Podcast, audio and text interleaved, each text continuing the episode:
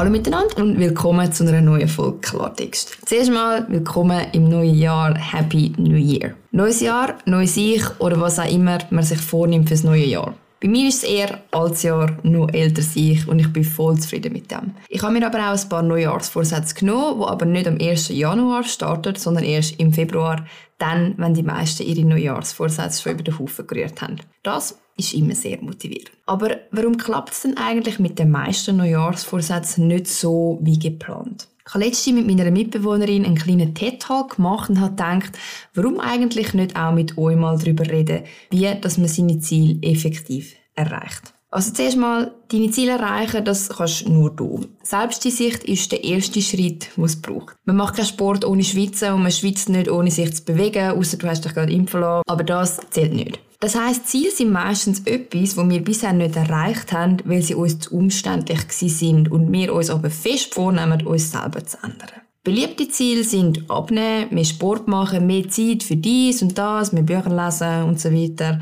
Ich habe mir auch schon sehr viele Ziele vorgenommen und ich weiß, in 90% der Fälle funktionieren so Ziele nicht. Warum? Das sind meine drei Top-Flops bzw. Tipps, wie man sich nicht mit einem schlechten Ziel selber Stein in den Weg legt. Erstens, der Einzige, der dein Ziel supporten muss, bist du. Man sollte sich darum am besten ein Ziel setzen, wo man selber für den Erfolg bzw. Misserfolg verantwortlich ist. Man minimiert so das Potenzial an Ausreden bzw. auch an Frustration. Mehr Zeit mit der Familie verbringen ist zum Beispiel ein gutes Ziel. Wenn man zwei Säuglinge daheim hat, die eh nichts anderes können wie brüllen und rumliegen. Wenn man aber zwei Teenies daheim hat und noch einen berufstätigen Partner, dann ist der Erfolg vom Ziel nicht mehr nur mit dem eigenen Engagement verbunden. Es wird also A, schwieriger, das zu erreichen und es ist B, einfacher, dich fürs Erreichen von dem Ziel aus der Verantwortung zu drücken. Genau gleich ist es mit Zielen, die stark von äußeren Umständen abhängig sind. Zum Beispiel mega rennen gehen. Wenn dir das Ziel im Januar setzt und kein echter Crack bist, wirst du das bis im Februar über den Haufen gerührt haben, weil es einfach scheiße, grusig und kalt ist. Wenn dein Ziel aber ist, jeden Tag 2000 Schritte zu machen, dann kannst du auch in deiner Wohnung am Abend noch eine halbe Stunde Hampelmänner machen, ob es stürmt oder ob die Sonne scheint. Das Potenzial für Ausreden wird also verkleinert. Also Tipp 1, wenn du jemand bist, der Mühe hat mit Selbstdisziplin und dem Erreichen von Zielen, was du vermutlich bist, sonst würdest du das nicht schauen, dann mach dich selber zum Hauptakteur und formuliere dein Ziel so, dass es möglichst unabhängig ist von äußeren Einflüssen. Am besten einzig und allein abhängig von dir. Tipp 2. Ein Ziel, das man sich selber setzt, muss man immer auch wählen. Und das ist das grösste Problem der meisten. Ich kann euch ein Beispiel von mir selber geben. Ich habe mir letztes Jahr vorgenommen, dass ich für einen Marathon trainiere.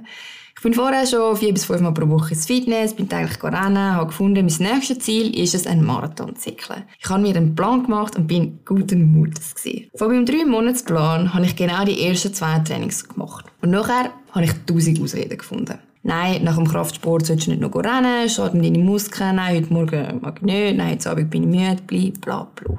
Nach einem Monat bin ich frustriert gewesen, dass ich so ein fauler Sack bin, weil ich im Endeffekt sogar weniger Sport gemacht habe, wie vor meinem Ziel, weil ich einfach keinen Bock hatte zum Rennen. Das ist das Paradebeispiel für ein schlechtes Ziel. Ich habe dann nämlich mir selber sagen, ich will das eigentlich gar nicht. Ich will gar keinen Marathon rennen, weil es schießt mich an, lang zu rennen.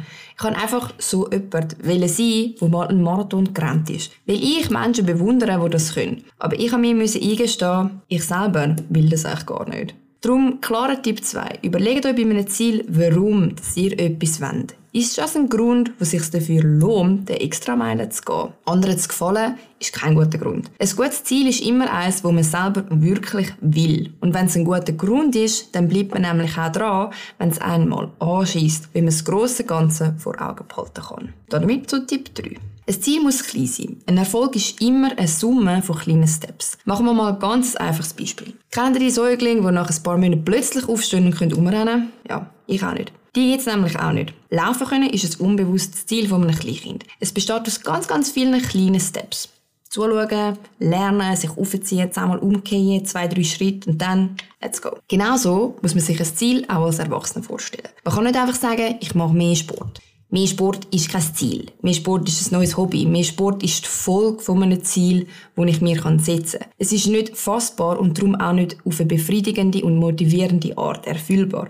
Sprich, Du wirst mehr Sport immer rausschieben können und wenn du es genug lang rausgeschoben hast, zum Beispiel bis im Februar, hast du dein Ziel wieder vergessen. Ein sportliches Ziel, das müssen kleine Sachen sein. Ich bin früher total unsportlich also so richtig unsportlich. Jetzt plane ich meine Tage ums Fitness um, weil mir das sonst fehlt. Ich bin nicht irgendwie auf den Kopf geht oder so, sondern habe mein Ziel sportlicher zu werden, in Teilziele aufteilt. Als erstes bin ich nämlich einfach täglich ins Gym. Und nicht zwei Stunden oder so, sondern einfach täglich gehen. Manchmal bin ich auch nur ins Gym gegangen, mich umziehen, bin 15 Minuten aufs Laufen und YouTube-Videos schauen und dann bin ich wieder gegangen. Hauptsache ist, es ist ein kleines, absolut erfüllbares Ziel. Und das motiviert. Wenn nach einem Monat kannst du sagen, ich habe es geschafft. Ein sportliches Ziel kann zum Beispiel auch sein, dass man sagt, Ende Monat schaffe ich doppelt so viel Liegestütze. Ein Nebeneffekt von dem wird das diffuse Ziel mehr Sport sein. Und das, was du erreichst, ist am Schluss viel motivierender, wenn es klar formuliert ist. Man muss seine Ziele immer so formulieren, dass sie auf eine befriedigende Art und Weise erfüllt werden können. Und zwar so, wie sie einem etwas bringen. Ein bekanntes Ziel vor allem von Frauen ist auch immer abnehmen. Menschen nehmen sich vor, abzunehmen. Fangen tausend Diäten an, aber ziehen keine einzige richtig durch. Abnehmen ist auch wirklich kacke. Aber einfach nur abnehmen ist kein Ziel. Stellt euch mal vor, ihr bereitet euch auf eine mega strenge Wanderung mit Freunden vor. Und bevor es losgeht, fragt ihr, woran geht's eigentlich? Und euer Kollege nimmt die Karte raus, zeichnet einen riesigen Kreis und sagt, irgendwo da. Oder nicht motivierend, oder? Weil, wenn du mal nicht abnimmst, schießt es dich an. Vielleicht nimmst du auch erst nach zwei Monaten ab. Hebst du so lange durch? Vermutlich nicht. Darum muss man das Ziel justieren. Zum Beispiel kann es ein Ziel sein, 30 Tage lang kein Cola mehr zu trinken, kein Süßes mehr essen, Intervallfasten ausprobieren oder was weiß ich. Etwas, das ganz klar in einem Zeitrahmen umsetzbar ist und wo als Nebeneffekt das diffuse Ziel vom Abnehmen hat. Daher zusammengefasst mein Tipp 3. Setz dir ein klares, erfüllbares Ziel, das du auch wirklich willst. Gib dir einen Zeitrahmen, bis wann dass du etwas erreichen willst. Und nicht bis Ende Jahr. Das ist viel zu weit weg. Wenn man das Ende sieht, ist alles viel motivierender.